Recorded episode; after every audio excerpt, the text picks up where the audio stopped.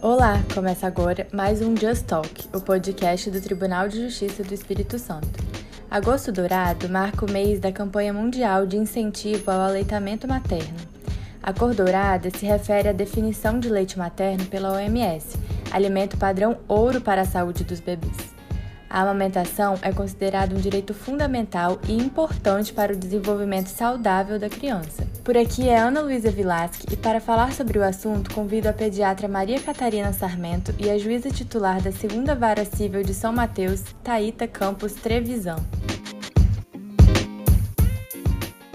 Seja bem-vinda, Maria Catarina. Conta pra gente quais são os benefícios da amamentação para a criança, para a mãe e para a família. Para o bebê, uma boa nutrição, uma boa imunidade, a afetividade, o afeto que isso que, que, que junta mãe e filho é o melhor possível, é para a vida inteira, tá? E são benefícios uh, de longo prazo. Vai refletir no futuro dessa criança, na fase adulta dela, ela ainda vai permanecer recebendo essas esses benefícios que o leite materno até dois anos ou mais trouxe para ele. Tá? Menos taxas de obesidade, de hipertensão, diabetes. Para a mãe, os benefícios são também numerosos. A amamentação diminui muito as taxas de uh, câncer de mama, câncer de ovário, diabetes. Benefícios econômicos para a família, não gasta absolutamente nada, nem com fórmulas, nem com remédios, porque a criança raramente ficará doente. Se ficar doente, são coisas leves, coisas normais de um, recém, de um, de um lactente, uma gripe, uma coisa assim.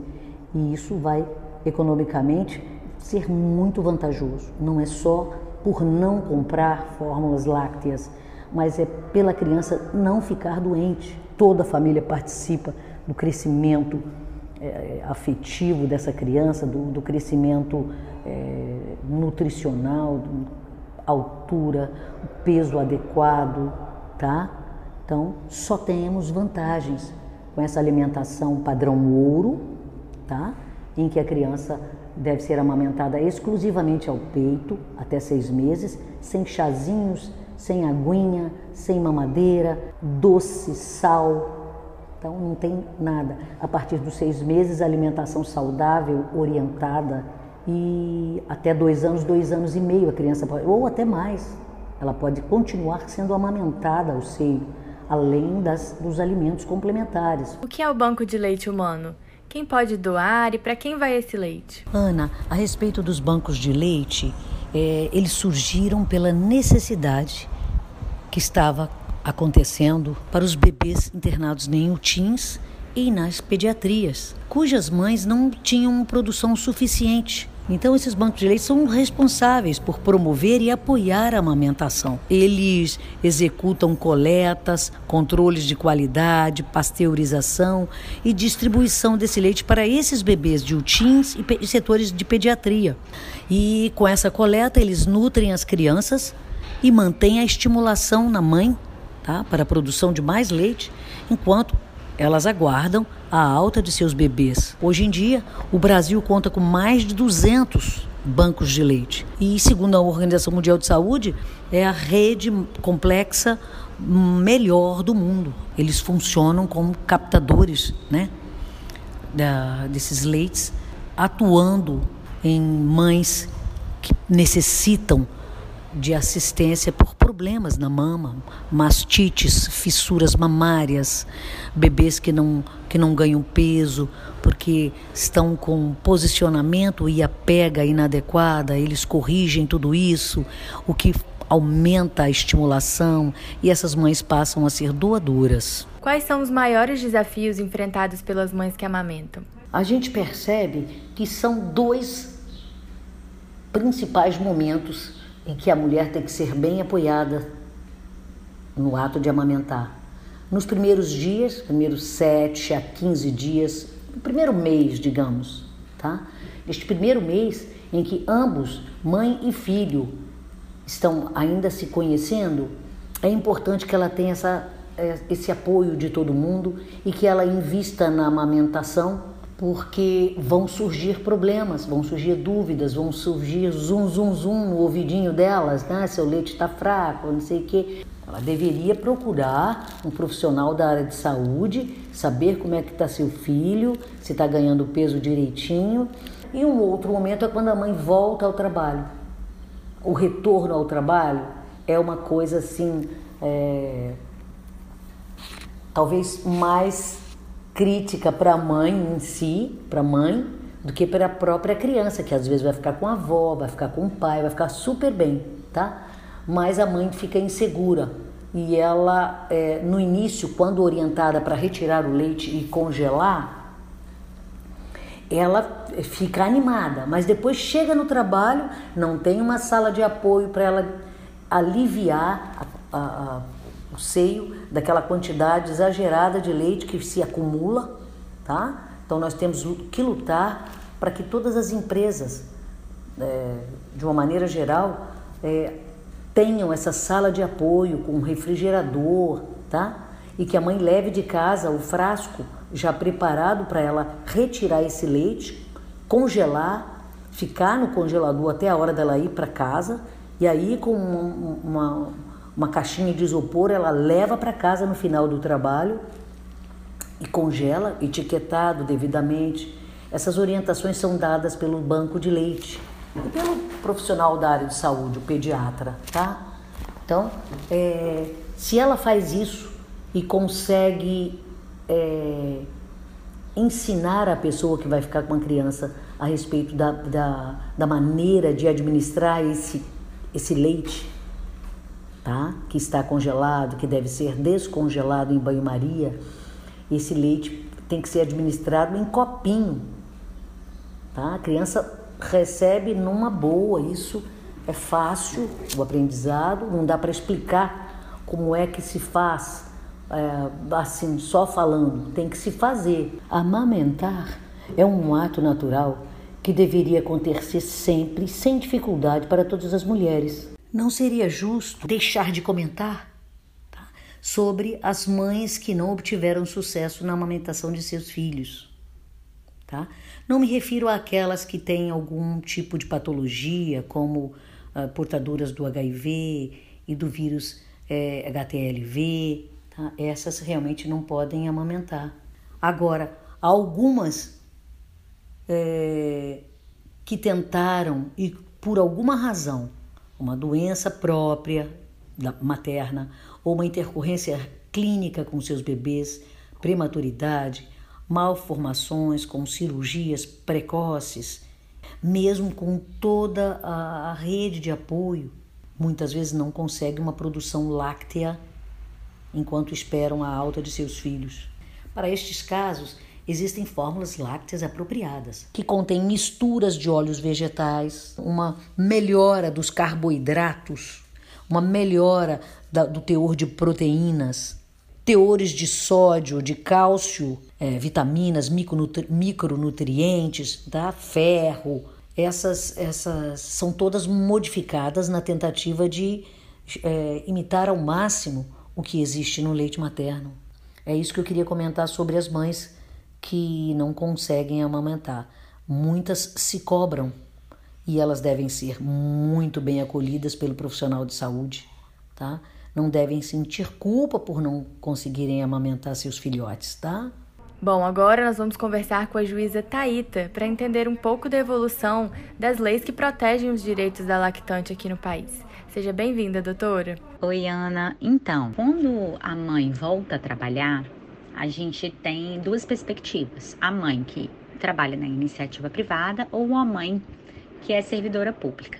No que tange a mãe que é da iniciativa privada, ou seja, que é regida pela CLT, pela consolidação das leis trabalhistas, a gente tem a proteção estabelecida no artigo 396 da CLT, que garante às trabalhadoras que amamentam que nos seis primeiros meses de vida do bebê ela tenha direito a duas pausas de meia hora para amamentar durante a jornada de trabalho, sem contar, logicamente, com os intervalos normais de repouso e alimentação. Ou então, com a possibilidade dela juntar esses dois intervalos de meia hora e sair uma hora mais cedo do trabalho, tá? Além disso, a trabalhadora regida pela CLT, ela tem direito, em locais de trabalho que contem com a existência de mais de 30 mulheres com mais de 16 anos de idade, é, essa empresa, né, deverá ter um local apropriado onde seja permitido às trabalhadoras deixarem sob vigilância e cuidado de outras pessoas seus filhos durante uma amamentação, né? Então, fala-se também em salas especiais de amamentação, com condições ideais de higiene e asseio. Esse também é outro direito da mãe trabalhadora, lactante.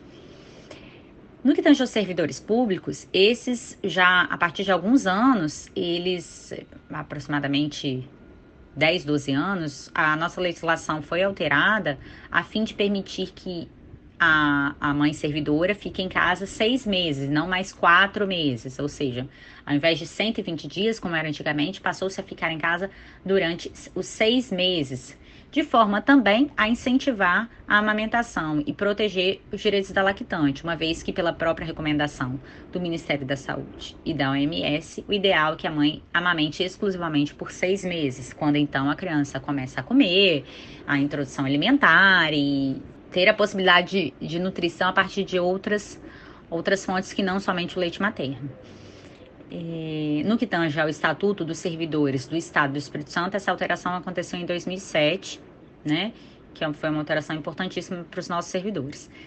Em relação à mãe ainda regida pela CLT, um, um dado interessante é a existência da Lei 11.770 de 2008, chamada de Lei Programa Empresa Cidadã, que foi publicada em 2008 estimulando as empresas a ampliarem a licença maternidade de suas trabalhadoras de quatro para seis meses mediante um incentivo fiscal. Então, as empresas que fazem parte desse programa de empresa cidadã, né, elas passaram a ampliar essa licença maternidade de suas trabalhadoras a partir de um incentivo fiscal, tá? A lei já está regulamentada, é obrigatória, né, para funcionários federais e é muito importante no país, já que vem ao encontro das recomendações da OMS. Poucas pessoas, inclusive mulheres, sabem que existe uma portaria que proíbe a exibição de bicos e chupetas em estabelecimentos comerciais. Explica um pouquinho pra gente. É, segue a mesma lógica da venda de cigarros, por exemplo? De fato, realmente poucas pessoas sabem da existência dessa portaria federal que é a portaria 2051 de 2001, emitida pelo Ministério da Saúde, né, numa forma de incentivo ao aleitamento materno exclusivo até os seis meses de vida do bebê e o aleitamento continuado até os dois anos de idade, né, que são as premissas e recomendações no que tange ao aleitamento da primeira infância, emitidas pela Organização Mundial de Saúde, pela Unicef, que é o Fundo das Nações Unidas é, referente aos direitos infantos juvenis, né? E do Código Internacional de Comercialização dos Substitutos do Leite Materno, que é um código editado na Assembleia Mundial de Saúde de 1981. Então, todas essas instituições preconizam, né, a, que a nutrição dos lactantes das crianças de primeira infância deve ser baseada sobretudo no aleitamento materno. Para isso, emitiram essa portaria como forma de regulamentar a promoção comercial, bem como as orientações de uso apropriado dos alimentos para lactantes e crianças de primeira infância, né, como substitutos do leite materno, bem como a utilização de mamadeiras, bicos e chupetas. Nesse sentido, a portaria vai proibir a promoção comercial de alguns produtos, que você chama de exibição em prateleiras, em determinados locais. E produtos esses que estão listados na portaria, dentre os quais se incluem mamadeiras, bicos, chupetas e leite em pó. Estabelecendo ainda que nesses produtos deve conter no rótulo, assim como a gente contém, que você fez referência aí à venda de cigarros, que no, nos invólucros, nos, nas embalagens de cigarros, a gente tem as advertências acerca dos malefícios do uso. Da mesma forma, nos rótulos dos leites maternos, das mamadeiras, dos bicos e das chupetas, é, deve haver e existe a informação da primazia e da superioridade da amamentação, né, do, do leite materno em relação aos substitutos, né, que seria o leite em pó a partir da, da utilização de mamadeira, bicos e chupetas. E, da mesma forma, a portaria também veda estratégias promocionais, né, no intuito de induzir vendas do, ao consumidor no varejo, tais como exposições especiais, cupons de descontos, distribuição de amostras grátis de bicos, mamadeiras e chupetas, ou venda de preços abaixo do custo, tudo isso como uma forma de desincentivar o consumo desses produtos e priorizar o aleitamento materno. Hoje tramita na Câmara dos Deputados o projeto de lei 1654 de 2019, que trata o aleitamento materno como um direito que pode ser exercido em espaços públicos e privados, sem qualquer tipo de constrangimento. Qual que é a importância dessa legislação e o que ela prevê, doutora?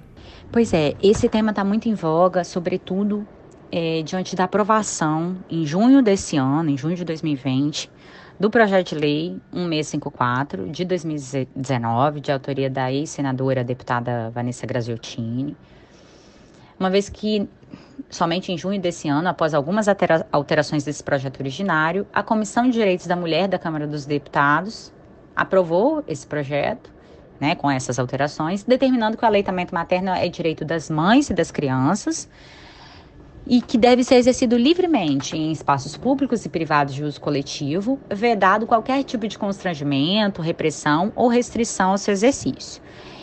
Isso foi um movimento, inclusive, em resposta a um preconceito né, que algumas mulheres sofriam em locais públicos por exercerem a amamentação. A gente sempre teve casos noticiados e isso começou a se tornar muito emblemático, de forma que esse projeto de lei veio em resposta a esses preconceitos sofridos pelas mulheres. Então, a versão aprovada desse projeto eh, reúne essa proposta principal e inclui o direito à alimentação também no Estatuto da Criança e do Adolescente, que é um grande ganho para as lactantes né, e para os seus bebês. Incluindo ainda, dentre os crimes do Estatuto da Criança e do Adolescente, o artigo 229-A, para quem constranger, impedir ou importunar a lactante, além de estar previsto também, além de inserir também a conduta típica criminosa no rol das contravenções penais, tá? Então, de acordo com, em suma, de acordo com esse projeto, dentre outras previsões que ele contém, é, considera-se ilícita e sujeita a reparação de danos, sem prejuízo de outras sanções cabíveis, qualquer ato que segregue, discrimine, proíba, reprima ou constranja a lactante no exercício dos seus direitos previstos em lei. Ou seja, esse projeto torna a conduta uma conduta típica, uma conduta reprovável, uma conduta ilícita, esse exercício da restrição do direito de amamentação em locais públicos, tá? É, é um projeto de lei na esfera federal. Entretanto, a gente já tem alguns estados que já aprovaram essa lei, então esse caminho que está sendo percorrido na esfera federal, que é importantíssimo, já foi percorrido por estados, como o estado de São Paulo, já existe lei garantindo a alimentação em espaços públicos, Paraná, salvo engano, e outros estados da federação em que a legislação já garante, já faculta as lactantes esse exercício livre de preconceitos tá bem? Então, agora esse caminho vai se estender para o Brasil inteiro a partir de, da aprovação final desse projeto de lei. E qual é a consequência para esses estabelecimentos, lojas, faculdades, né, que restringirem esse direito? A principal consequência para a restrição desse direito de amamentação é, constante nesse projeto de lei é sujeitar o responsável pelo espaço né, em que tal restrição tenha ocorrido ao pagamento de multa de 3 mil a 20 mil reais, aplicando-se o dobro em caso de reincidência, ou seja, se houver mais de uma vez a mesma situação no mesmo estabelecimento comercial, ele é considerado reincidente e a multa pode ser aplicada em dobro. Né? Também existe a previsão de designação para as pessoas que infringirem esse direito da, das lactantes de amamentar em espaços públicos, para que, que, essas pessoas sejam designadas para cursos acerca do, da importância do aleitamento materno. Bem, é, é essas são as previsões do PL que a gente falou na outra pergunta, o PL 1654 de 2019. Muito obrigada, doutora Maria Catarina e doutora Taíta, pela participação de vocês. E você que está nos escutando de casa, fique à vontade para mandar sugestões de tema através do arroba TJS Oficial. Até mais!